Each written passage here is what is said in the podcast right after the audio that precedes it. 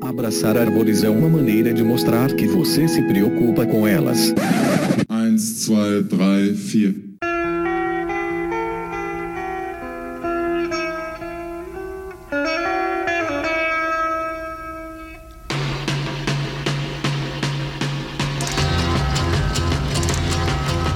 Howdy! Aqui é Fernando Lima e esse é o Desabraçando Árvores, um bate-papo sem firula sobre ecologia, conservação, a vida, o universo e tudo mais. E eu estou aqui direto de Atibaia com o nosso agente molder da conservação, Rogério Cunha de Paula. Salve, salve, ouvintes do Desabraçando Árvores. E direto de Toledo, no Paraná, o professor Fabiano Melo. Benção, padrinho. Bom dia, galera. Deus te abençoe. A gente o quê? O que, que é isso? Ó, Bião, nossa, Bião, a gente molder, cara. Molden? Molder. Não, não conheço. Não, vou, vou te dar um tempo, ó. Molder e Scully. Não sei não, cara. A verdade está lá fora. A verdade está lá fora? ah, não, velho. Fala logo, não sei quem é não. Arquivo X, Bião. Ah, mas eu nunca vi nada. Nenhum episódio? Nenhum. Nossa, Bião. Cara, você nasceu que ano, Bião? Eu sou de 73, cara. Sou muito mais velho que você, ué. Ou tem coisa que é obrigatória, cara. Você viu Predador? O filme do... Esse último agora não. Não, nem veja. Anos 90, não é? Anos 90. Provavelmente eu já estava casado com filho. Isso eu já era pai, cara. Tem desconto. Menor condição de ver Arquivo X. Então, Arquivo X, eles investigavam casos sobrenaturais, cara. Uhum. No FBI. Então tem o agente Mulder, que é o cara que acredita, e tem a Scully, que é uma cientista, e aí ela sempre faz o contraponto. Entendi. E o Rogério, a gente sabe que ele é o Mulder, porque ele trabalha no centro do governo que foi criado para esconder o chupacabra e o ET de Varginha no Acre. Pô, logo no Acre. O, o ET de Varginha no Acre não dá, né? E aí, pessoal, o que, que vocês trazem de novidades no mundo da conservação? Né? O Rogério, você teve por onde, Rogério? Que você ficou um tempão aí fora, né? No Dark Side of the Moon. Às vezes é bom a gente dar uma desconectada, né? O ruim é voltar e ter 50 mil e-mails e 300 mensagens de WhatsApp e tudo mais. A gente tem feito umas incursões no, no, na terra indígena do Xingu para tentar resolver um problema lá de conflito entre as onças e os indígenas. Caso bem peculiar, né, que envolveu ataques de onças e tudo mais. Tive na minha quarta visita ao Xingu.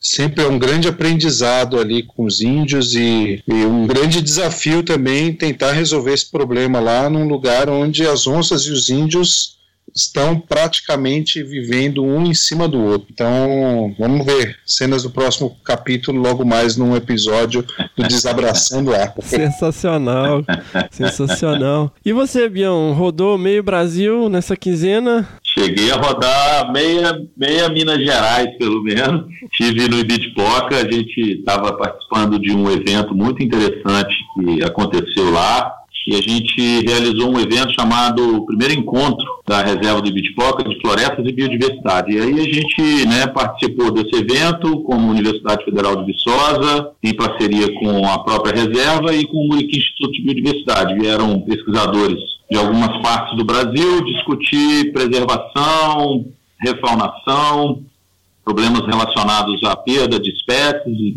espécies ameaçadas, e foi muito interessante, muito rico e num ambiente né, muito mais uh, agradável do que normalmente representa o nosso escritório.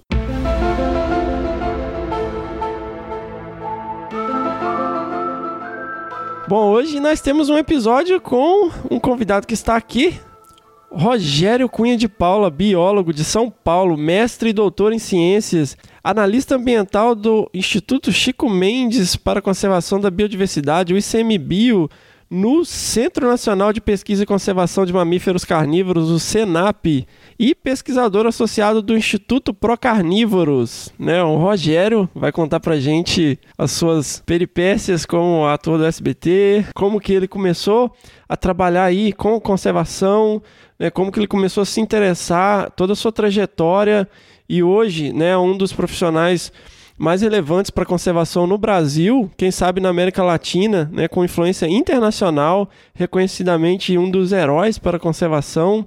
né, vai dividir um pouco da experiência dele com a gente e contar alguns segredos sobre entidades sobrenaturais que existem no Brasil, mas que são escondidas pelo governo. Nosso querido agente Mulder da conservação. que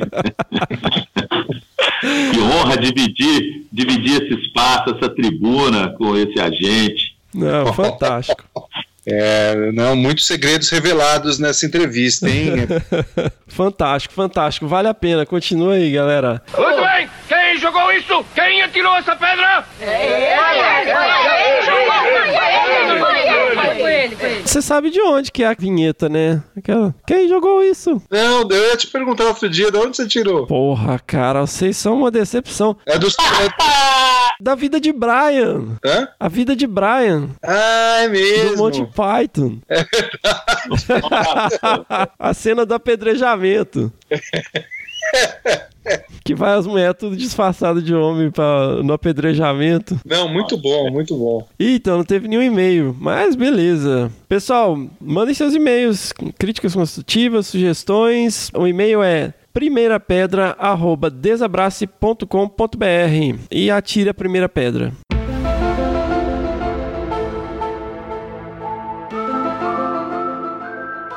E vamos para o que bicho é esse com a Miriam Perilli.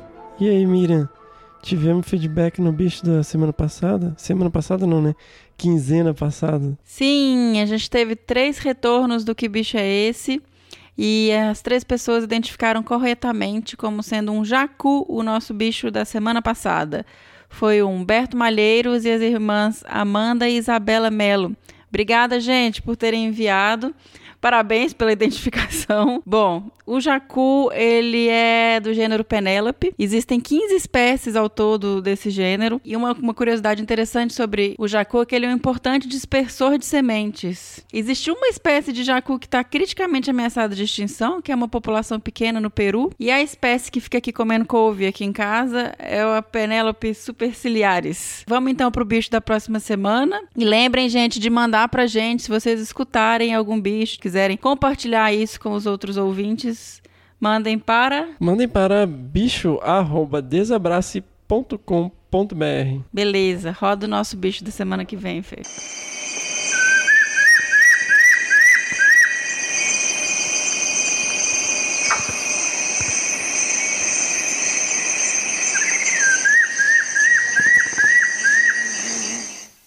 Ah, esse aí é pegadinha, hein? Porque é engraçado. Eu, é muito comum ouvir essa vocalização, mas nem todo mundo conhece. Todo mundo conhece o bicho, é, mas não conhece muito bem essa vocalização. E muita gente que eu fui para campo junto tem experiência de campo. E quando eu falava, ah, é o bicho tal, eles falavam, tem certeza? Né? E aí eu, às vezes, até imitava, o bicho respondia, a gente acabava encontrando com o grupo, vou dar essa dica.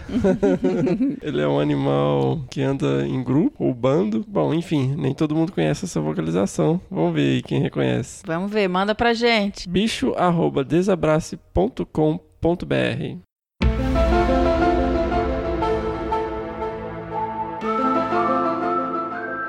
Bom, Rogério, você quer se apresentar? Ué, posso. Sou biólogo de São Paulo, paulistano da Gema, mas que nega as origens, mais ou menos. Sou meio mineiro de coração. Aí sim. Eu fugi de São Paulo já tem 20 anos, ó, 20 anos que eu saí de São Paulo. Minha vida sempre foi viajar, né? Eu sempre gostei muito de viajar, conhecer outras culturas, outros lugares, obviamente associado à biologia, que é a minha paixão desde pequenininho. Eu fiz o mestrado na Flórida, na Florida Atlantic University, fiz o doutorado na Exalc, na Escola Superior de Agricultura Luiz de Queiroz da USP. Mas antes disso, como que você começou assim? Como que o pequeno Rogério em São Paulo começou a olhar assim para essas questões? Cara, o pequeno Rogério sempre gostou de bicho. Eu sempre gostei de bicho. Assim. Meu avô me levava no zoológico na época da foto preto e branca. Eu tenho as fotos preto e brancas no zoológico de São Paulo. Sempre tive essa queda assim pelos bichos selvagens, né? Né? Quando foi passando o tempo, me direcionando com os felinos. Gostava muito dos tigres, já gostava das onças de pequeno. E eu acho que foi crescendo por aí. Minha grande descoberta na, na biologia foi lendo os bichos, né? Acho que muitos de nós aí, né, nascidos nos, nos idos 70, aprendemos um pouco de bicho com os desenhos que hoje, né, para as crianças são extremamente toscos, né? informações totalmente passadas, né? Muita coisa errada, mas que para nós era ali os bichos e, e tinha que era uma coleção e depois uns cards, né? Que chamava os mil bichos, né? Que era legal também que se comprava na banca, cada semana havia um cartelão, assim, se destacava os cards. Esse tinha umas informações mais interessantes, mais complexas. Mas eu acho que brotou aí essa minha avidez pela, pelo conhecimento dos animais. E aí você foi fazer biologia. Fui fazer biologia, tentei bastante as uni- universidades públicas, não conseguia, fiz uma particular, que era uma universidade que é até hoje né, muito forte na botânica, né? mas a, a zoologia eh, não aprofundou muito o que eu queria. Né? Então, já na faculdade, eu busquei tentar eh, me desenvolver um pouco mais na parte que eu queria, que era a zoologia. E fui atrás do, do nosso núcleo, em termos zoológicos, que era o, o Museu de Zoologia da USP e o Zoológico de São Paulo. Então, essas duas frentes, quem me acolheu melhor foi nos, na Fundação Parque Zoológico de São Paulo. E você fez estágio? Para quem não sabe, estágio na área de biológicas é quando você se oferece para trabalhar de graça sem ganhar nada e fazer de tudo que ninguém quer fazer. você fez estágio. Exatamente. É, e, mas eu acho que essa é a hora que você aprende mais, porque você sai do universo acadêmico e aí você começa a absorver um pouco da prática da coisa. Então, lavar vi- vidraria num laboratório, né? Você conhece todos, toda a vi- vidraria, tudo que, todos os equipamentos. Mas eu fiz estágio no primeiro ano de faculdade, é, meio pistolão assim. Meu tio trabalha, né, no Instituto Butantan e aí ele me ofereceu de conhecer um pouco mais, uma iniciação científica assim no, no, no Butantan, é, no laboratório ah, de artrópodes. Então, já no primeiro ano, logo no primeiro ano da faculdade, já tive essa experiência de conhecer o funcionamento de um laboratório eh, zoológico. Fiquei encarregado do manejo, assim dizer, de levar as aranhas caranguejeiras para passear. Como assim, meu? Não, quando Eu colocava a, a a chefe do laboratório falou: hoje nós vamos soltar o matosão para ele dar uma volta no corredor. Aí você olha, você fala: como é que é? O matosão era uma aranha caranguejeira da Amazônia gigantesca, tamanho de um prato de jantar, e eu, bicho, tinha que se exercitar, né?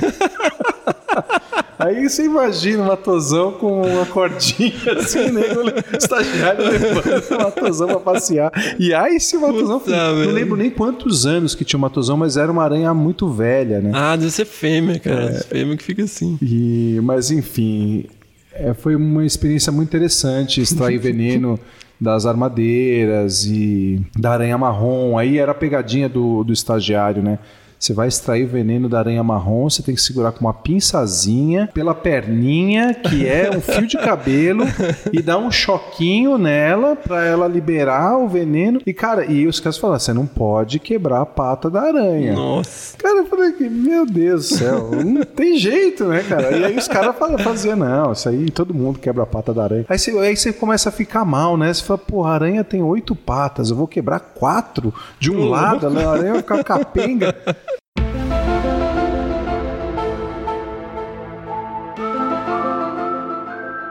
Mas enfim, o estágio no Butantan foi. Eu fiquei lá um ano praticamente.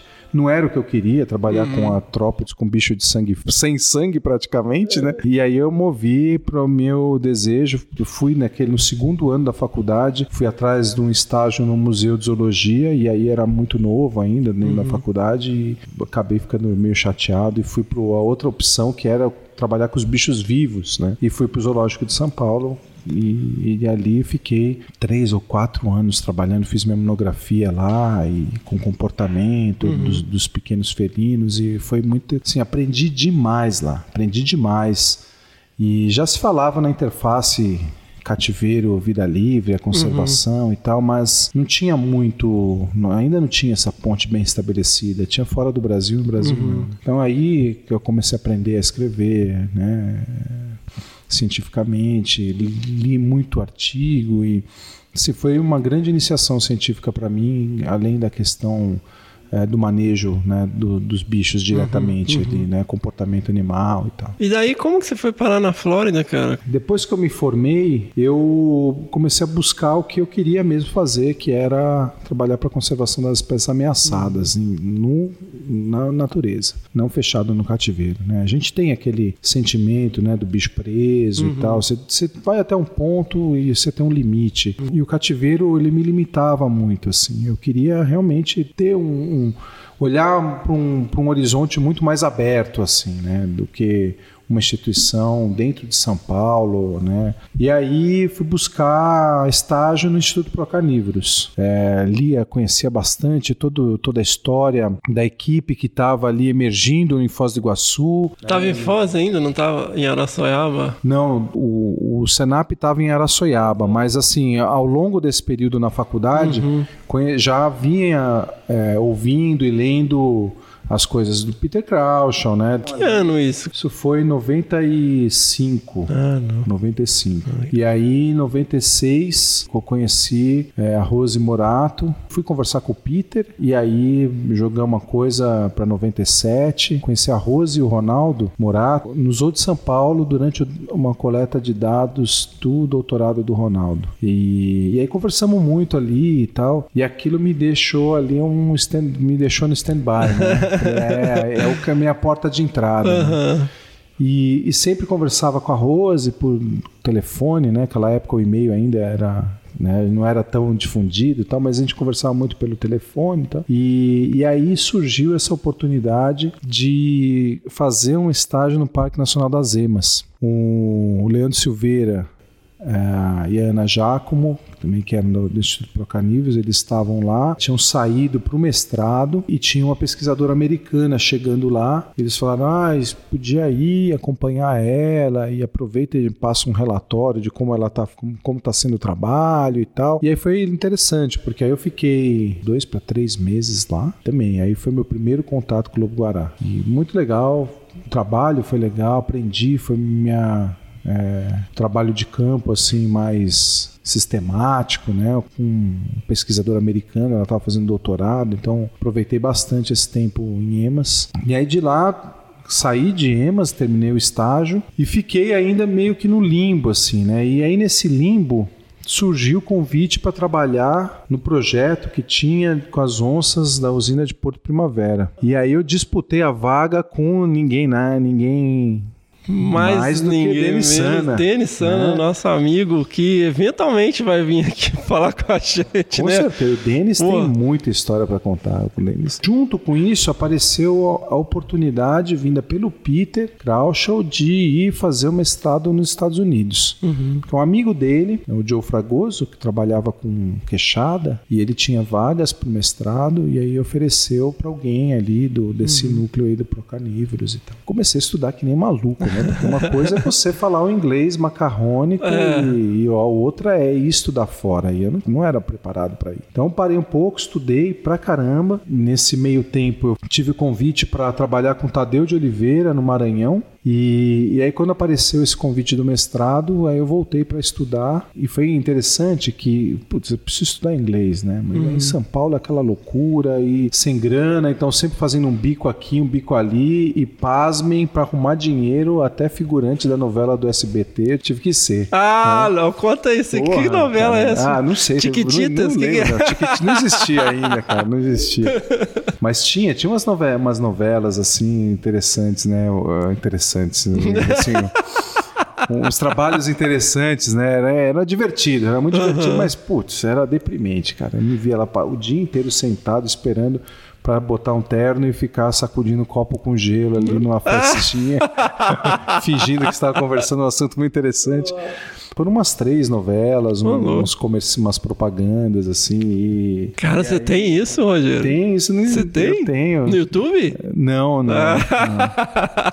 Ah, deve até ter. Não tenho, não tem a minha participação. As novelas se caçar, não lembro o nome, mas foi uma fase interessante. Porque aí eu precisava de grana, cara. Eu precisava de grana. E aí, antes de eu ir pro Maranhão, naquele meio tempo ali de voltar de Emas, voltei de Emas super pilhado com o Lobo Guará. Eu fui é, assim, monitor de um curso de campo na Canastra, né, em 97 mesmo. E conheci a Canastra, fiquei apaixonado. Falei, cara, que eu vou fazer o meu trabalho de mestrado com o Lobo Guará aqui na Canastra, né, porque tinha o, o histórico do trabalho do James Dietz lá, né, em, em 1978, 79. Nossa, antigo assim o trabalho dele lá. É, é. E aí, com esse histórico, eu já tinha lido esse trabalho na época do zoológico, mas quando me despertou essa coisa com o lobo lá em Emas, que eu tive um encontro muito legal assim com o lobo, cara a cara com o bicho, né? O primeiro encontro com o lobo foi mágico, foi mágico. Né? Foi- ali em 1997 e eu tava andando numa estradinha assim, no final do dia, sozinho, vendo rastro, tipo, cara, em Emas você vem, anda, é rastro É. de tudo na estrada. E vendo rastro, por causa do meu trabalho da monografia, que eu trabalhei muito com, com pegadas, indícios e tal, eu era maluco, assim, por rastro, então ficava lá, cada rastro ficava medindo e tal, né? Bem a lá professor Júlio Dal Ponte, né? Então, aquela coisa, pegava o, o manualzinho do Júlio e aí olhava e media, e pegava a folha de acetato e desenhava. E numa dessas eu abaixado e eu vi um barulho no mato. Aí quando eu olho, tá um lobo saindo, cara. Ele cruzou a estrada e na hora que ele tava cruzando a estrada, ele parou. Aí ficou meio parado assim, acho que não sei se ele viu que eu tava abaixado, não entendeu muito o que que era, né? E aí ficou assim segundos parado, aquela coisa de o, o olhar cruzando. tananana. é, cara. Só faltou a musiquinha romântica Nossa, tocar ali no pôr do sol. Sim, mas era, não, não deu o pôr do sol, mas era no fim da tarde.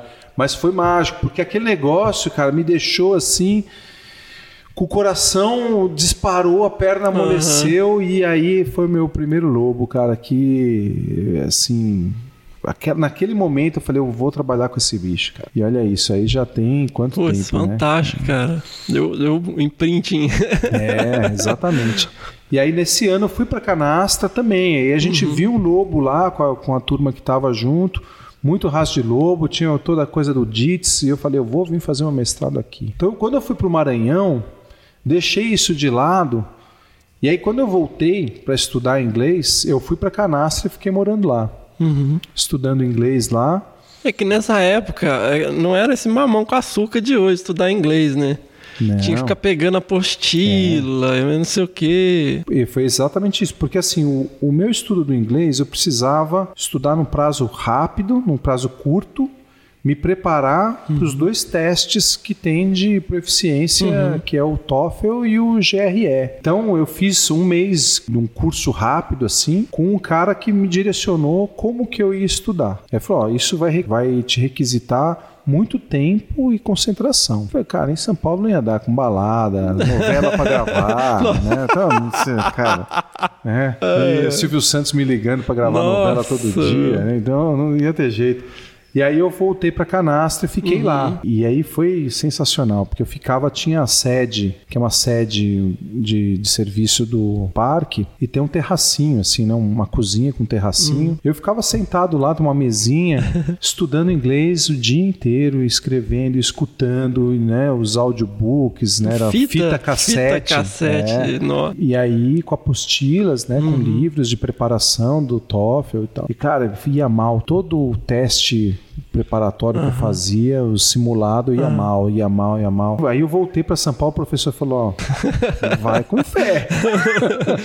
Fui com fé e consegui passar. Caramba. E cheguei na Flórida, primeira aula, falei, o que, que eu tô fazendo aqui? Não entendi nada. Eles têm sotaque também, né, meu? Não, e assim, eu estudei para prova. Eu não estudei para entrar num curso de, Aham, de mestrado, num- numa universidade, né? Então foi muito difícil, cara. Assim, os primeiros meses foi, foram muito difíceis. O Fragoso me ajudou demais, com a, a esposa dele, a Kirsten, também. Esse período mudou a minha vida totalmente. Assim, abriu um- um- uma porta, uma janela e o que for para justamente essa parte da comunicação, né, com pessoas de fora do Brasil. E eu acho que essa foi um grande divisor de águas.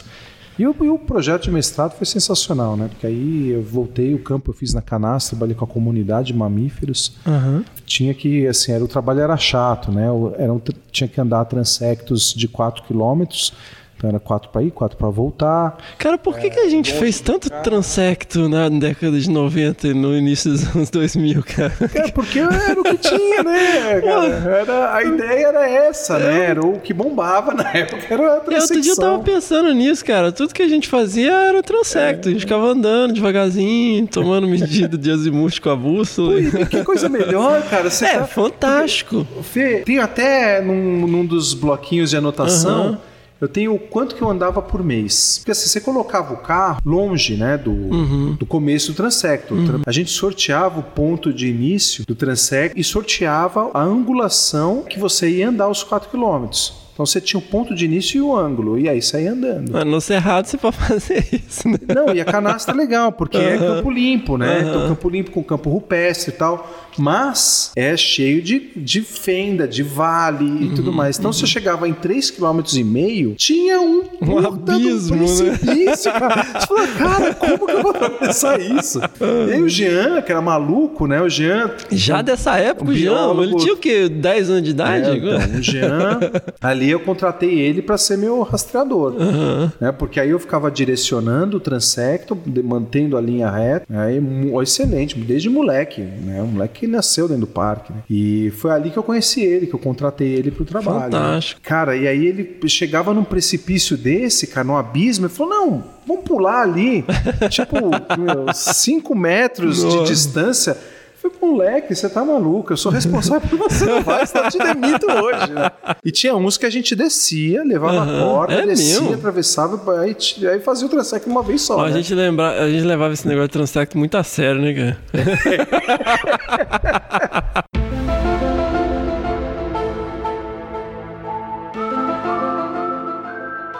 Então, pra quem não sabe, assim, transecto você anda numa velocidade de 10 km por hora, olhando tudo, aí quando você vê um bicho, você pega o ângulo e mede a distância dele da trilha e no longo prazo você tem um corredor aí com uma área e estima a densidade. Teoricamente, né?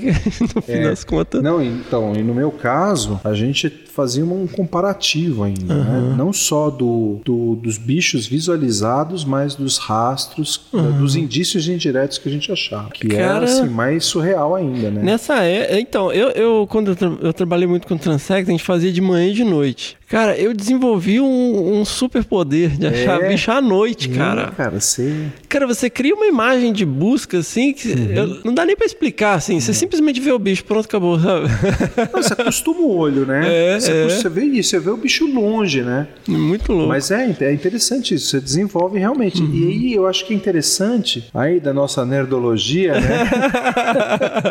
Tem explicação Oh. evolutiva. mandar isso, mandar uma sugestão de nerdologia pro Atila, né, cara? De como que a gente pode desenvolver nossos superpoderes, né? Como que a gente pode usar nosso cérebro Sim, para o desenvolvimento desses superpoderes, entre aspas. Porque isso é, é o maior desenvolvimento do cérebro, né? Você cria uma capacidade de identificar padrões, né, cara? Quantas vezes eu já passei o olho assim, num mirante, numa floresta, eu achava bugio, uns macacos, preguiça, cara. Eu vejo preguiça de dentro do carro, Rogério. Eu já vi preguiça descendo de dentro do carro. Aqui em Baúba, na, na, na estrada aqui pra São Paulo. E Você bate o olho e vê. É, é incrível, assim. Todo mundo fica, não, onde, onde, onde? É ali, ah, eu tô vendo, tá ali, ó. Mas é, e era interessante que lá no, a gente fazia, fazia uns bicos na Serra da Canastra, né? Com turista de final de semana. Hum. Ah, é? Tipo birdwatching, Eu tinha um assim? jipinho, né? E aí levava turista pra ver bicho. né? Então, e era isso. Cê- a gente desenvolveu aquele superpoder que o Jean tinha o mínimo saco de levar turista. né?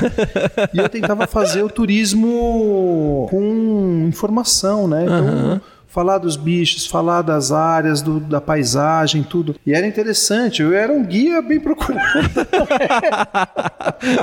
Por conta disso, cara, porque é, os caras levavam o turismo, né, 20 anos atrás ali, era Ah, cachoeira, e é, acabou, cachoeira. né? Os birdwatchers começavam a vir por causa do pato mergulhão, mas não era Uhum. tão difundido. Então, assim, você ia até levar os caras pra uma cachoeira e, e aí você via aquele pontinho preto lá no horizonte, cara. Falei, tem o tamanduá ali. Os caras, ah, duvido, e não sei o quê. E aí teve um, um, cara que eu falei, eu aposto quanto você quiser, que aquilo é o cumpinzeiro. Falei, então tá aqui o meu binóculo, pode ver. E aí, além do, do cachê, eu ganhei a aposta. Aí sim, sensacional.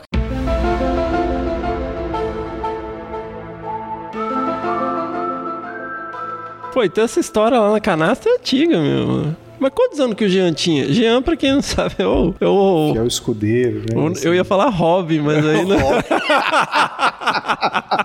aí não, né? Não, cara, mais Marvel, menos DC. Mais vai. Marvel, Vamos né? achar um aí. mas... Pô, mas ele devia ser molequinho mesmo, ele né? Era moleque, ele era moleque. Ele tava. Tinha acabado de terminar a escola. Puta, eu nem lembro quando ele tinha 18 anos. 19 anos, acho que é uma coisa assim. Mas aí você já era, tipo, pupilo do Jits, né? Então, foi interessante. Eu, quando estava no mestrado lá, eu tentei contato com o Jim. Ele, tá, ele era professor na Universidade de Maryland. E quem me apresentou para ele foi o Eduardo Eiserick, o Duda. Ah. Que o Duda estava morando lá. Estava terminando o doutorado dele, já tinha terminado, acho. E aí, eu comprei um carro no Maine, no extremo norte, quase no Canadá. E desci e fiz costa a costa, né? Eu tinha três uhum. meses nos Estados Unidos, nem falava direito inglês.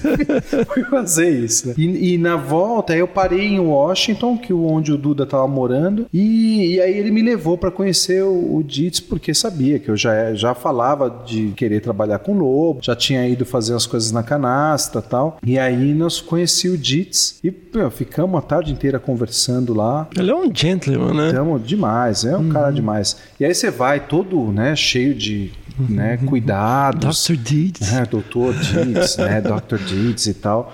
Fica, vem cá, me dá um abraço, falando em português. Como tá, meu povo lá de Minas? Com sotaque mineiro, uai. Minas Gerais faz isso com é as aquela pessoas. coisa, né, cara? Eu tomei um susto assim.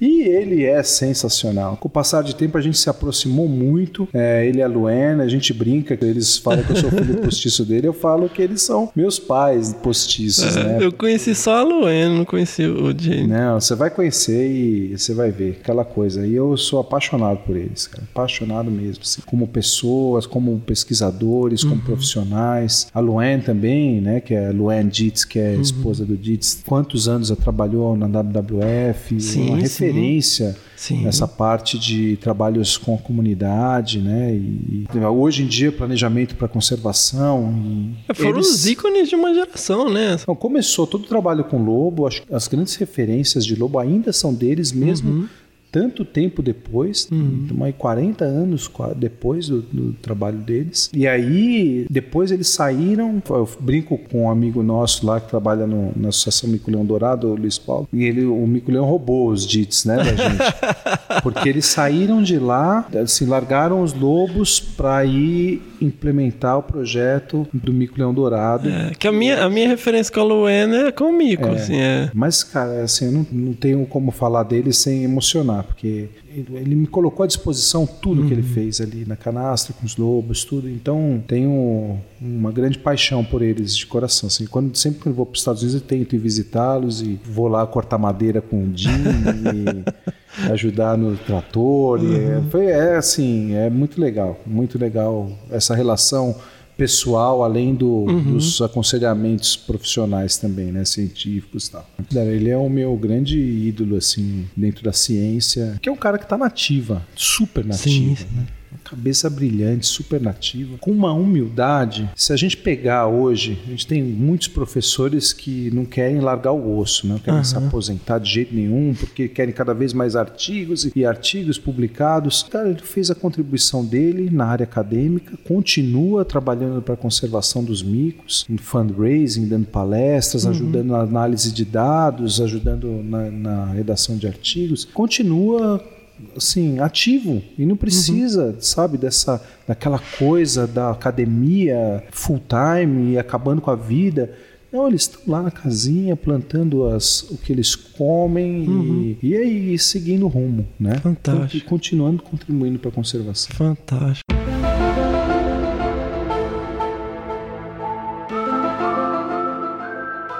Nessa época você já capturava bicho não? Você já monitorava eles? Não, não. não. O meu, então, eu queria fazer isso no mestrado, aí meu orientador não deixou. Eu falei, você tá maluco? Você não vai ter um N amostral, um número amostral uhum. de animais monitorados com tempo suficiente para o mestrado. Eu tinha alguns meses e eu consegui ainda ficar no campo um ano. Então eu tive muito transecto, fiz muita replicação de transecto, minha amostragem era bem alta, mas assim, foi a, foi a escolha, porque assim, as capturas além de envolver um, um, um recurso maior para isso, e não tinha tanto recurso assim, o tempo era curto. Como eu não, não queria entrar na coisa da dieta, porque todo uhum. mundo fazia dieta, todo mundo. Eu queria uma coisa a mais.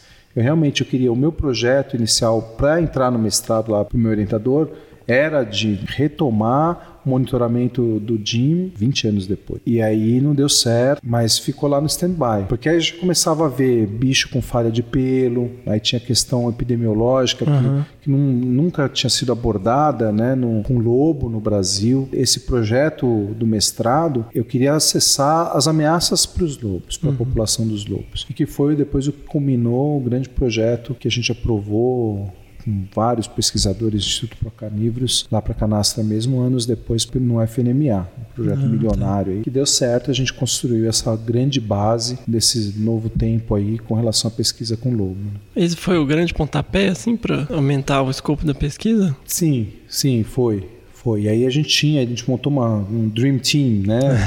que era, a gente tinha essa base desse projeto, aí construímos uma proposta sólida com outras ainda outras frentes, né, é, com essa parte epidemiológica, na saúde do uhum. bicho, genética, trouxemos Duda para o projeto, aí tinha a reprodução, que o Ronaldo ficou responsável, e, e, aí a gente trouxe uma pesquisadora do Smithsonian para participar, que era a Nut Sonsassen, ela é pesquisadora da, lá do Laboratório de Reprodução da, do Smithsonian. Flávio Rodrigues, a gente fez uhum. isso, construiu isso junto, eu e o professor Flávio Rodrigues, que hoje está na UFMG. Então ele ficou na parte responsável pela parte da ecologia, co-coordenando o projeto comigo. A educação ambiental, trouxemos um outro professor da, lá de Brasília, o professor Marcelo Bezerril. Trabalhamos comportamento. Então, assim, olhamos para todos os lados uhum. ali, cercando qualquer questão relacionada à ameaça dos lobos. Né? E nego no campo full time.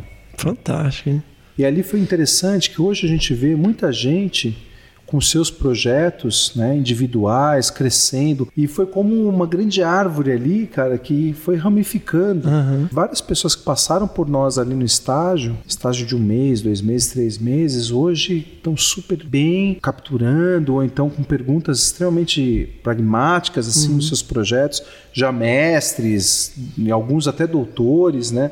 Muito legal ver isso, né? Não só com lobo, não e nem só com carnívoros, né? Eu fico muito feliz de ver assim, além da gente construir essa base científica para o lobo-guará, né, é, revisitando todas as informações do DITS, fazendo esse comparativo, construir, a gente construiu ali um, uma capacidade de é, geração de novas, novos pesquisadores, né, para nova, uma nova sim, geração sim. de pesquisadores. É engraçado como que isso era limitado, assim, porque quando eu estava na graduação, Pro Carnívoros tinha um tipo um fanzine chamava Rastros. Tinha isso. É, então. eu lá, dois mil, assim, mandava pelo correio, né? Eu eh, assinava, recebia, eu ficava mostrando pra todo mundo, assim. Eu, eu tive meu primeiro e-mail na faculdade, era o BOL, lembra? Bra é, Brasil é, Online. tinha, o, tinha o IG também, né? Que era de graça, né? E eu mandava e-mail pra Procarnível. Eu acho até que algum foi a Rose que respondeu. E eu lembro, ficava, eu quero trabalhar com, com carnívoros, e como que eu faço? Aí. Quantos, é, quantos e-mails você responde, você mandou? Ah, cara. Porque, é, cara... estudante de graduação, cara. Não tinha nada melhor pra fazer, cara. Eu ficava mandando.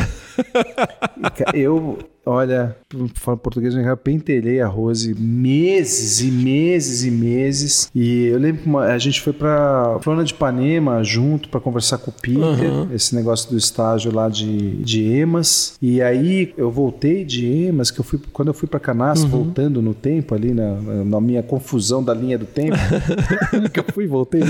Mas quando eu fui para Canastra, eu fui no Peter e falei: olha, todo, todos os documentos que eu olhei lá da Canastra não tem tem um bom levantamento de um plano de manejo, um bom levantamento de carnívoros, né? Eu queria ver se eu podia, se, se tinha alguma, algum recurso assim para poder fazer esse levantamento. E aí nessa minha, naquela ida, aquele tempo que eu fiquei lá estudando inglês, ficava andando pelo parque, Uhum. campava, andava, ficava fazendo esse levantamento. Então assim, o que tinha de conhecimento de espécie de carnívoro lá, eu meio que de mamíferos, né? Não só de Uhum. carnívoros, eu meio que tripliquei assim. E só nessas andanças, faltava só alguém para investir tempo nisso. Uhum. E aí depois fiz no plano de manejo, assim, a gente ampliou a área também de cobertura desses levantamentos e tal. Então fui com o aval do Peter, aí foi meu primeiro grande contato com o Senap, né, naquela época. Aí sim era lá em Araçoiaba. Já era em Araçoiaba, é. E foi interessante, assim, porque aí quando eu fui no Senap, falei, nossa, isso aqui é legal de trabalhar, hein?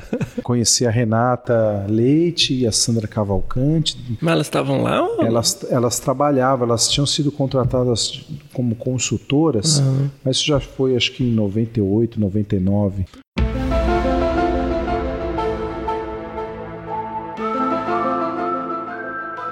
O que, que é o Senap mesmo? Pois é, né? A gente chegou, todo mundo sabe, ninguém, você, que está ouvindo aí não sabe o que é o Senap, é só você entrar ali no www.icmbil.gov.br barra Senap, C-E-N-A-P mudo. O Senap é hoje o Centro Nacional de Pesquisa e Conservação de Mamíferos Terrestres. Ué, mamíferos terrestres, o que, que tem Senap, a sigla? É que naquela época de criação era o Centro Nacional de Predadores Naturais. Pô, não sabia disso não. E aí mudou para Centro Nacional de Pesquisa e Conservação de Predadores Naturais, depois de mamíferos carnívoros, e hoje nós abrangemos outras espécies, então, por portaria, a gente tem ah, essa atribuição de cuidar de ungulados, de ratinhos, de marsupiais. E... Todo mundo. Carnívoros e suas presas, praticamente. E o Senap está ligado, então ele é um centro de pesquisa governamental.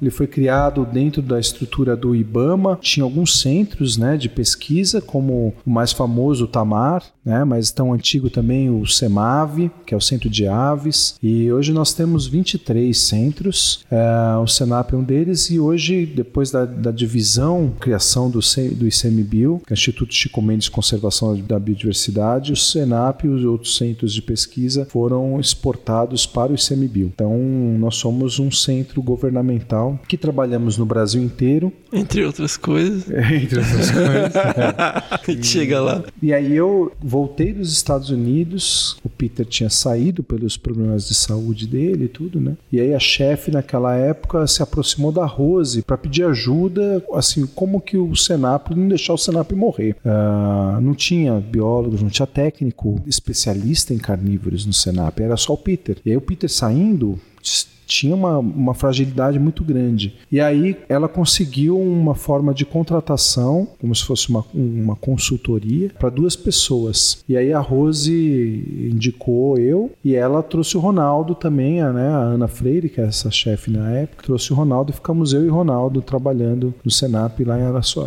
Araçoiaba, isso em 2002. E aí eu fiquei de consultor do Senap, né, eu e o Ronaldo, de 2002 até 2005. E aí a gente passou no concurso do IBAMA na época e hoje sou o vice do Ronaldo, sem golpe.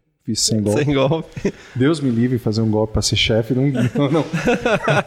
Não acho que eu tenho muita aptidão para gestão assim. Né? O meu negócio é estar no mato, é mexer com os bichos, é olhar os bichos, Na observar. linha de frente, né? Mas enfim, é essa história resumida. Esse tempo todo, assim, você vê que uma variedade muito grande de ambientes, de tipos de trabalho. Então eu, eu saí num laboratório de artrópodes, né? Saí de uma universidade. Eu acho que isso é legal. Eu, eu geralmente falo para estagiários, palestras, que eu fui fazer a faculdade, uma faculdade particular, sem expressividade nenhuma. Hoje talvez até tenha um pouco mais. Naquela época não tinha expressividade nenhuma no ramo da biologia, com uma predominância de botânica. Fui para zoologia, tentei um museu, não consegui.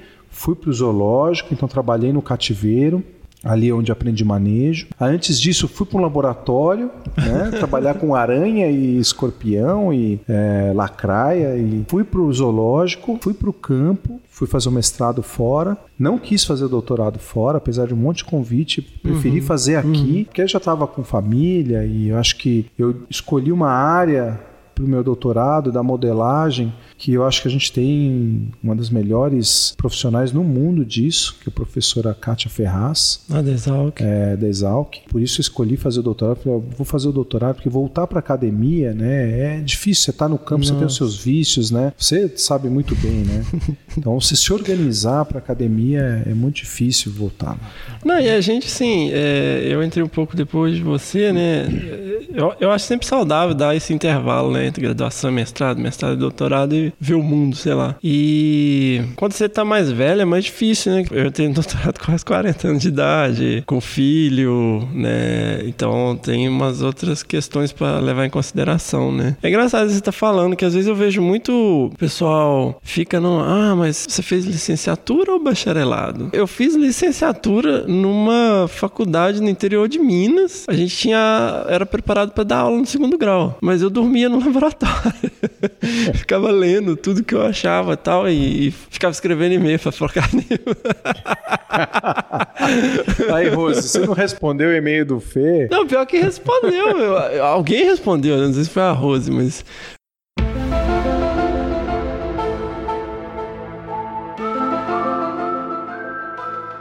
Então, mas entre o mestrado e o doutorado, você fez um monte de coisa, né, cara? Fiz. E mesmo entre a graduação e o mestrado, né? Hum. Porque, assim, pode até ser que o tempo foi curto, que não foi muito, foi, foram quatro anos. Eu passei quatro anos praticamente pulando de galho em galho. Fui para Emas, depois fui para Canastra, fui para o Maranhão, fiz novela.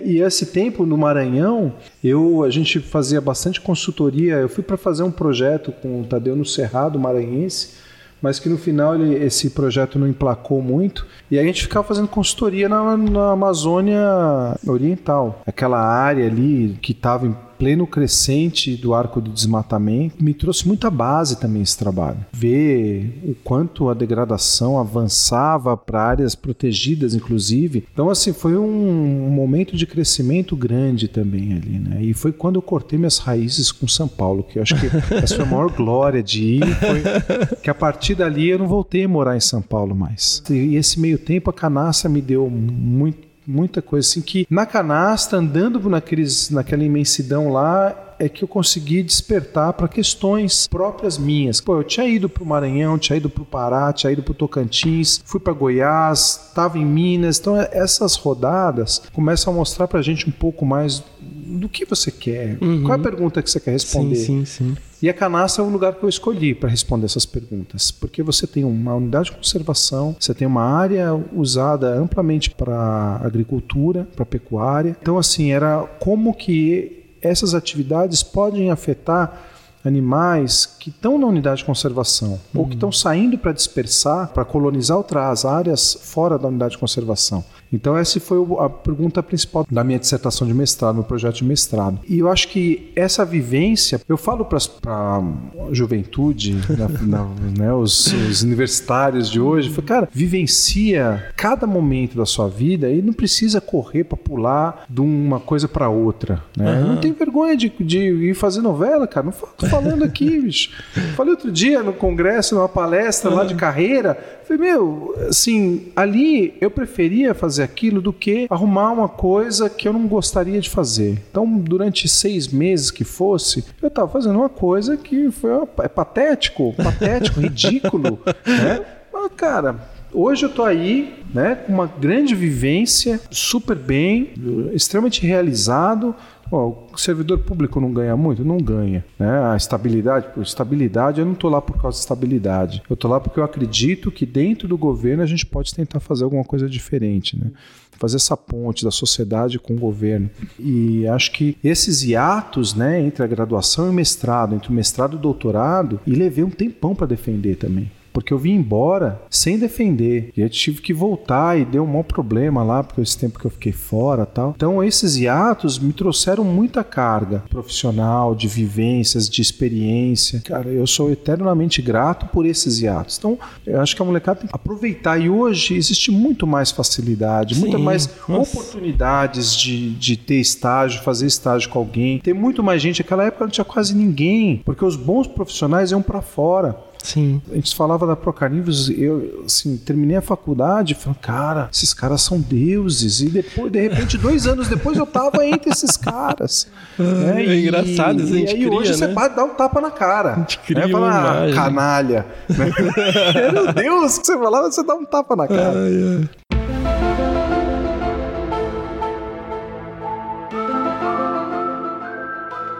Quando eu olho um currículo, eu não olho o mestrado, que universidade que ele fez, qual foi o título da tese e não sei o quê. Eu olho a experiência que aquele cara tem.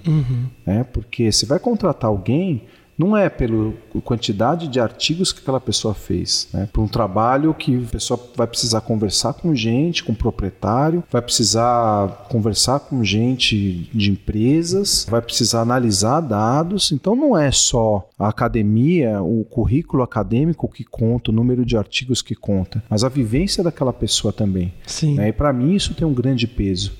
Né? Essa- essas vivências, essa experiência de vida, de trabalho tem um grande peso. Isso é uma coisa que eu penso muito. Na verdade, eu tive um choque muito grande, principalmente com o doutorado, assim, porque eu comecei a perceber pessoas cada vez mais jovens com doutorado, mas Sem experiência. sem nenhuma experiência. Não só a questão, assim, experiência profissional, sem experiência de vida. Eu nunca vi outra coisa que não, não fosse morar numa república e viver no Exato. laboratório, né? É muito Não estranho. consegue trabalhar em equipe. Não né? consegue. Porque é. no, no seu do- mestrado, doutorado, você está olhando para sua pergunta, Sim, né, para o seu trabalho. Então, muito difícil. Você tem alguns laboratórios que promovem essa, Uhum, essa eh, vida mais social, É. eh, acadêmica, né? eh, De, de discutir um artigo, uma análise, colaborar um com o outro, Uhum. mas são raros, cara. A grande maioria, o cara está trabalhando sozinho. É. Assim, eu queria re- é, retificar aqui que no- não que essa parte não seja importante, né? E o profissional ele tem que se atentar muito para o que está produzindo, produzir e tornar isso disponível. Então, não que o- a vida acadêmica não seja importante, muito pelo contrário. Não, muito ela pelo é a contrário, base de é. tudo. É que eu vejo que ela é muito unidirecional, É, assim. Você não exato. Outros aspectos também do lado profissional, mas também do desenvolvimento pessoal, É. né? Assim como o profissional, que às vezes você, você fica só naquele universo ali e muitas vezes o cara termina a pós-graduação sem nenhuma perspectiva, além de ficar esperando uma oportunidade de concurso. É, Pra poder exato. pegar uma vaga numa universidade, né? É. Muito louco. Ou vai pro postdoc, né? Ou vai pro pós-doc. e outro, e Faz outro, e outro, postdoc, e outro, é, e outro. E é muito louco isso. E, cara, e como que você sentiu assim? Porque você acabou fazendo doutorado numa área bem agressiva, assim, nessa parte teórica, né? Uma parte de modelagem, um pessoal muito dedicado, trabalha com programação, com uma estatística pesada. Acaba sendo um pouco uma dicotomia, assim, né? Você lidou bem com isso, com essa pressão? É, não sei, eu acho que eu sou meio nerd, né? Você é assim, meio eu nerd, sou- eu Rogério? sou meio Olha, nerd, que cara. Sério? Sou nerd, total nerd, cara. Desde pequeno eu tinha gibi do X-Men e Marvel, desde moleque, mas não nesse tipo de nerd. Não nesse tipo de nerdice. Eu sou, assim, eu sou um cara super bitolado na, na todas as questões tecnológicas e, e eu gosto muito dessa, me, me intriga muito o que a gente pode tirar dessa linguagem de computação de suporte à conservação. Sim. Então, quando eu conheci a, a professora Kátia Ferraz, numa das nossas oficinas de plano de ação, né? Na época Foi, aquela da onça aqui em foi da onça pintada, exatamente. Ah, tal. Né, 2009, primeiro plano de ação da onça pintada. A gente convidou ela para vir porque ela já estava se sobressaindo, assim, uma indicação, né, da, do Cat Specialist Group da IUCN, né, o grupo de especialistas de felinos, né. Ela tinha feito um trabalho modelando todas as espécies de gato. Mas ela também trabalhou com o Puma lá no Colorado, né? Trabalhou, É, trabalhou. é. E aí esse trabalho com os gatos, quando eu vi isso, eu vi esses modelos assim, Uhum. você vê aquela coisa, eu falei, nossa, que demais. aí trouxe a Kátia para modelar, né, as áreas adequadas, né, os ambientes adequados, presença, né, para ocorrência da onça pintada no Brasil. E aí, durante a oficina, aquilo me fascinou bastante. Comecei a estudar mais, ler mais sobre isso. Para o lobo, a gente tem sempre essa dificuldade, né? O lobo é um, é um bicho que muita gente questiona por que, que ele está ameaçado, né? Por Porque ele aparece dentro da cidade, um bicho que aparece dentro da cidade está ameaçado. Né? Então, assim, é a, é a, relação direta que se faz. A então, falácia das pequenas amostragens. É. e aí você olha o cerrado indo embora, né? As, as uhum. áreas indo embora, os bichos aparecendo em Mata Atlântica, aparecendo no arco do desmatamento, no Pantanal, em áreas onde ele nunca tinha aparecido. Você fala, cara, o que está acontecendo com esse bicho em termos globais, em termos uhum. de paisagem? Eu falei, a modelagem pode responder isso, né? Pode dar um norte para começar a responder isso. E aí a gente começou a desenvolver essa, essa ideia de, de fazer os modelos para o lobo. E a Kátia falou: você vai fazer isso para o plano de ação. É, dentro do Senap eu coordeno é, essa sessão dos planos de ação. Né? Uhum. Então por que, que você não aproveita, faz um doutorado com isso? Tá ir para academia, voltar para a escola. Eu durmo em palestra de meia hora, imagina, ficar sentado quatro horas assistindo aula. Então eu já estou velho para essas coisas. Cara. Mas aí a gente, eu falei, eu, com ela eu faria, porque além de uma excelente orientadora, professora, assim, sabe, detém o expertise Sim. exímio nessa, nessas técnicas, essa ciência da modelagem, distribuição. Eu acho que, assim, fazer isso na Exalc, comecei a pensar, vou fazer disciplinas que agreguem essa questão do uso do solo, a importância da agricultura, né? Como uhum. que eu posso conciliar isso dentro do meu trabalho no governo, né? Dentro do CMBio. Como que eu posso jogar isso dentro de um plano de ação? Então, toda essa parte de computador, realmente, aprender isso, né? Sem saber linguagem de código, os códigos de programação, né? Uhum. É, foi um grande desafio desafio é aquela coisa, né? Não queira ensinar um truque novo para um burro velho, né? Pô, mas você encarou aquela disciplina barra pesada lá da USP? O, do Alê, do R? De R. É, é. só não encarei do Paulo Inácio, que eu queria ter feito. Ah, eu achei que era essa que você não, tinha feito. Não. É quase um mês. Não, mais até. Mais de um mês? Mais. Nossa, eu não, vi a emenda. Tem uma falei, de modelos do Paulo Inácio que eu queria ter feito, mas não, não fiz nem por medo. Foi por, foi por a falta de tempo. dificuldade de... É, pô, é muito longa, né, cara? É. Mas essa do, do R que era, era o Alexandre com o Paulo Inácio, aí uhum. o Paulo Inácio saiu, né? Mas foi assim, foi um grande aprendizado. Voltar para a escola foi um grande desafio e eu gostei muito, assim, gostei muito porque a gente fica muito tempo fora e você perde um pouco de algumas questões da sistematização, da sim, organização. Sim, sim. Eu sou muito bagunçado para tudo, então para mim foi muito bom e trabalhar com a Kátia que é extremamente sistemática. Ela, a gente brinca que ela tem quase toque sistemático, né? Mas ela foi sensacional trabalhar com isso. E uma coisa que eu sempre gostei gostei, e aí graças ao Arnaud Debier, é trabalhar um, os modelos de viabilidade populacional. Uhum. Então associar essa modelagem de distribuição com a viabilidade populacional é tudo que a gente precisa para projetar né, cenários e ver como que é a situação lá na frente e qualquer modificação, qualquer estratégia de intervenção que a gente tenha nível governamental ou não governamental, sim, sim. o que que isso pode trazer de bom ou de ruim para os bichos, né? Então foi meio nesse sentido que eu quis realmente entrar nessa linha aí, né, da modelagem, das linguagens computacionais e, e tentar ajudar dentro do meu universo, né? Uhum. Mas eu acho tão fantástico, assim. Eu sempre penso, eu chamo de caminho do monge guerreiro. eu sei que é uma papagaia esotérica e tal, mas eu, eu matava a aula, eu ia para a biblioteca da escola e, e tinha um, umas revistinhas, assim, e tinha uma história de um cara. O cara, ele tinha uma roupa de cavaleiro templário, assim, e aí ele ia matar um dragão e ele passou a noite inteira ajoelhado com uma espada na frente de um altar, rezando pra luta do dia seguinte assim, cara, mas aquilo me marcou muito. Aí, aí, primeiro que eu achei a imagem muito legal, assim. E depois eu fiquei pensando nessa dicotomia, sabe? O cara com uma cruz no peito, com uma grande, um fervor religioso, né? E ainda assim com uma espada na mão. Hum. É lógico que isso não tinha, ainda não tinha terrorismo no nível que. Só tinha um sequestro de avião lá no Líbano, mas... E eu sempre achei muito interessante, assim, pessoas igual você que conseguem transitar entre mundos, né? Você consegue ir para Brasília e apresentar o seu trabalho no Congresso, se for preciso, né? Conversar com o ministro de Meio Ambiente, mas também você consegue conversar com uma pessoa que nem é alfabetizada no interior de Minas Gerais e também consegue apresentar o seu trabalho dentro da academia usando a linguagem acadêmica, né? Então, isso eu acho quase um superpoder, vamos dizer. quase um Jedi. é interessante, às vezes, quando a gente, você falando assim, assim, eu nunca tinha pensado nisso, porque Como a gente não, vai, a gente Rogério? vai fazer. Não, você porque- faz isso, né? Mas porque É. você vai fazendo, cara. Assim, o seu dia a dia faz com que você vá fazendo. Isso vira normal, né? Mas quando você para pra é pensar... natural. É. é.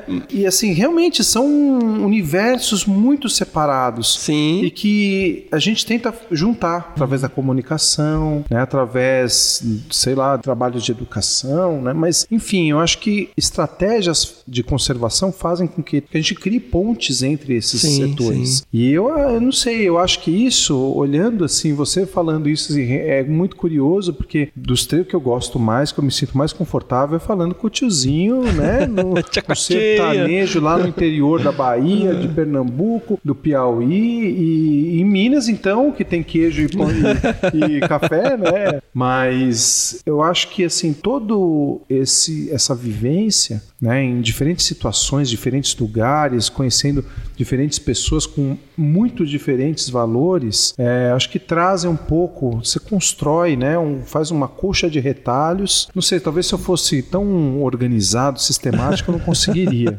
Mas eu acho que essa bagunça, o caos que, que sou eu, eu sou um caos, né? Eu acho que faz com que isso flua de forma natural. Eu não sei se eu faço nenhuma dessas coisas bem. Pelo menos faço com naturalidade sem estar obrigado a, a fazer, né? Não, mas é fantástico, cara. É fantástico. Inclusive a novela. Novela, é, inclusive, autor de livros, né? Pô, quantos livros você já tem publicado, cara? Quatro, acho que são quatro. É, foi o do o mais recente da onça, o do lobo e dois da canastra. Acho que são isso. Aí tem né, os técnicos né, de conflito, né? Sim. Que ele foi mais editor e um capítulo ou outro. Mas eu, isso é uma coisa que eu gosto de gastar um tempo e, e me, me dedico. Traduzir o que a gente produz cientificamente para uma linguagem mais popular, uma linguagem mais acessível.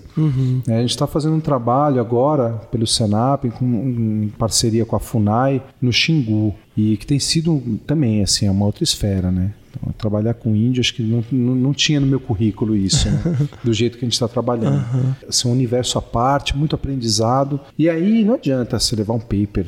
Você tem que É. tentar fazer uma palestra com um mapa e modelos e para os caras, né? Você tem que ac- acessar eles com imagem e história, para eles poderem entender. É, uma linguagem é a mesma coisa para um proprietário rural mais simples, né? Um sertanejo, um ribeirinho. Como que você vai acessar eles? Eu lembro que a gente, quando fez tanto o livro da onça quanto do lobo, a gente conseguiu uma cota de distribuição para a população de baixa renda. E foi muito interessante, porque eu levava os livros para o pessoal, né? No, em Goiás, em Minas, o do lobo, da onça, lá para Amazônia. Os caras olhavam assim, aí você ia dois meses depois, tava ele lá no plastiquinho. Eu falei, mas você não viu o livro? Não, não, vai sujar. não, mas é pra você olhar, pra você ver. Capa dura, né? Um livrão daquele com um monte de foto colorida. Acho que o máximo que muita gente viu é um folderzinho, né, cara? É uma bíblia, né? É, então, e assim, aquilo é muito para eles. Falou, não, eu tô te pedindo, se você estragar, eu te trago outro, né? Pegue, se você não lê, pegue alguém que lê para contar essa história. E aí, na última viagem lá pro Xingu, tinha lá, eu vi o livro que tava no lugar e um dos índios lá que sabem ler, falando do- da biologia da onça, para um monte de índiozinho em volta, cara. Eu até tirei uma foto, Com o cara, livro. de arrepiar, sabe? Você vê Olha aí, é o, o objetivo dessa tradução da linguagem das, das informações científicas de todo mundo, não é nem a minha, mas de todo mundo para as pessoas que estão ali. Sim, cara. Pô, esse, esse esforço, né? Que inclusive você tá ajudando pra caramba aí. De estar aqui gravando também parte de uma proposta, né? De É. tentar falar numa linguagem é, mais A acessível. gente precisa, a gente precisa, fazer Precisa. essa ponte. É, a gente é muito ruim nisso. E por isso, talvez, que o brasileiro seja, esteja tão longe da conservação de espécies. E da né? ciência de maneira Da geral, ciência, né? Quando o exatamente. governo corta investimento em ciência e tecnologia, ninguém É esquenta a cabeça, é né? ignorância. É. né? É por essa apatia. Porque ninguém sabe o que está acontecendo.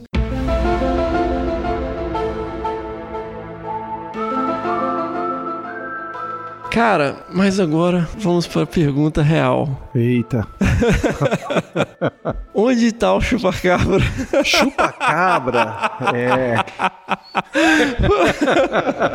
Cara, não, não tá em Varginha, isso eu te falo. Não, tá no Acre, né? Nem aqui em Joanópolis. No que- Acre. Então, o chupacabra, eu acho que assim, o, o Senap, ele me trouxe tanta coisa, assim, de carga, de, de experiência de vida. É, Essa do índio, uma hora a gente vai conversar Nossa, sobre vai isso, né? Mas o, o chupacabra acho que foi uma das mais surreais, assim, que eu vivenciei.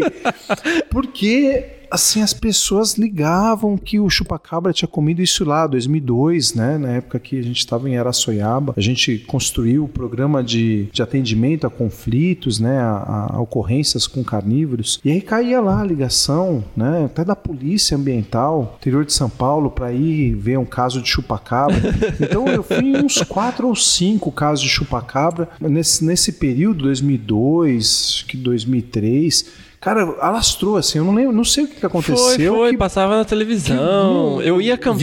é, né? A galera ficava, ah, chupacabra. É. E tia, fui nos casos. Eu lembro que um era muito nítido que o cara tinha feito com faca, assim. Mas o, a grande maioria era, era predação mesmo, né? Ou de, de pequenos carnívoros em galinha. Tinha um caso num, num potrinho, um caso numa ovelha, numas três, quatro ovelhas assim juntas, que era só o, o- o furo que tem na garganta. E aí, como o bicho ele mata por sufocamento e muitas vezes no frenesi do ataque, o predador, né, igual o gato, né, quando tá brincando que fica maluco, às vezes dá um- uns liga no 220 às vezes, o, o predador na hora do frenesi ele sai matando tudo que ele vê. É, os bichos estão contidos no curral, né? Exato, eu- fica aquele corre-corre, aquela agitação. Então é muito comum de matar muitos. Eu já fui em, em curral com mais de 20 ovelhas predadas.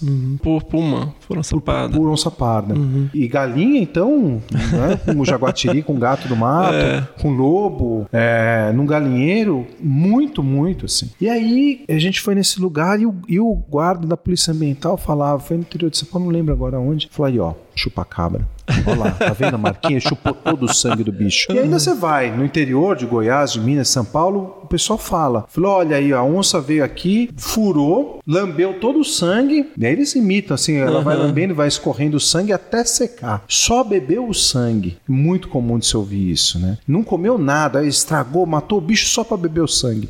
E naquela época o chupa, que o chupacabra tava na moda, tudo era o chupacabra. E esse aí era o chupacabra, que na verdade nem isso, né? Porque os bichos eles eles matam por sufocamento, então eles mordem na garganta e de fato furam, né, a garganta. sim. Às vezes, às vezes nem isso, né? Você tem às vezes só uma uma lesão ali, mas não nem chega a furar. E não comem, né? Porque nesse frenesi de matar, não come. Às vezes alguém ouve alguma coisa e sai e os bichos se assustam. Então, o pior foi depois, nessa confusão do chupacabra. Ligou um, um cara lá fazendo várias perguntas do chupacabra, né? E eu respondi que eu tinha atendido alguns casos e que não eram, um era de o cara tava forjando, os outros eram todos predadores, eram ataques de predadores, e tal. E, cara, tem uma surpresa que eu recebo pelo correio por um amigo nosso assim, um livro Olhos do Dragão, uma coisa assim. Você tem? Tenho, tenho livro.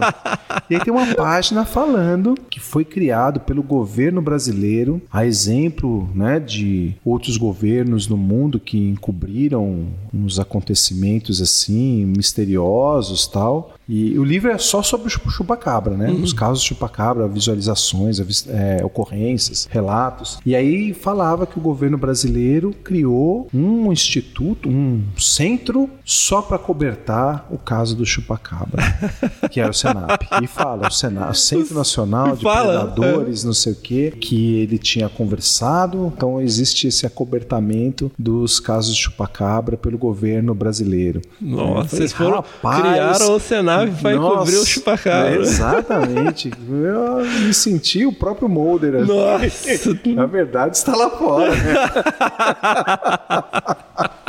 Nossa, Mas velho. a gente tá rindo, cara, e essas. Eu acho que isso a gente vai conversar numa próxima vez, porque tem muito pano pra manga, muita coisa pra conversa aí, dessa, dessas coisas que os caras acreditam mesmo. E desculpe se você que está ouvindo acredita no chupacabra, mas o Senap não foi criado para cobertar o chupacabra. Isso aconteceu em 2002, o Senap foi criado em 94. Então, naquela época, acho que o chupacabra nem tinha aterrissado no Brasil, né? Bom, a sede do Senap não é no Acre, não, né? Não é no Acre. né? Vai ver que a gente tá. Uma vez recebemos convite para abrir uma base, né? Não, Na Amazônia. aí é conspiração total.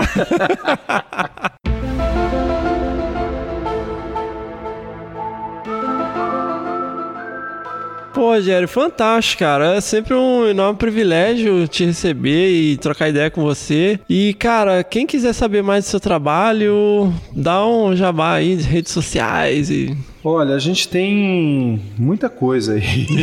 o nosso trabalho no Senap, acho que assim, a gente gasta tanto tempo fazendo, né, as Aham. coisas e tem tanta coisa para fazer que todas as mídias sociais vão estar desatualizadas. né? Então, mas você pode entrar no site do Senap, que eu falei, que é o, o www.icmbil.gov.br/senap, ali tem alguma coisa. O site do Instituto Procarnívoros, que é o procarnívoros.org.br, né? Além de servidor do Senap, eu sou pesquisador associado do Instituto Procarnívoros também. E nós temos associado ao Instituto Procarnívoros ao Senap o projeto Sou Amigo do Lobo, que a gente construiu para a parte de educação e comunicação de conservação do lobo guará, que tem também o amigo-lobo.org, que deve em breve estar vinculado ao site Procarnívoros. E Facebook, Instagram, essas coisas. Olha, e eu já aviso de antemão que eu sou péssimo, péssimo, uma das piores pessoas no mundo para responder e-mail. Eu tô até analisando cá, aboli o e-mail da minha vida. Já peço desculpa para quem me escreveu, eu nunca respondi. Daqui um tempo eu posso pode estar tá, com uma bandeirinha vermelha lá para responder. Então assim, eu sou um cara legal, tá? Não sou um cara O Rogério é sensacional. metido e mala, mas eu tenho esse problema de organização. Então, insistam, por favor, escreva na- ali no, no assunto que é urgente e tal. E WhatsApp e, e funciona melhor ultimamente. Pode ligar também. Você não é doido de dar seu WhatsApp Mas, aqui, de né? jeito nenhum. Vai ligar os caras falando chupacabra aqui. Fantástico. Isso aí. Putz, valeu, Rogério. Valeu, moçada. Desabraça essa árvore. Desabraça essa árvore e vai fazer alguma Boa coisa. coisa, de útil, é isso aí.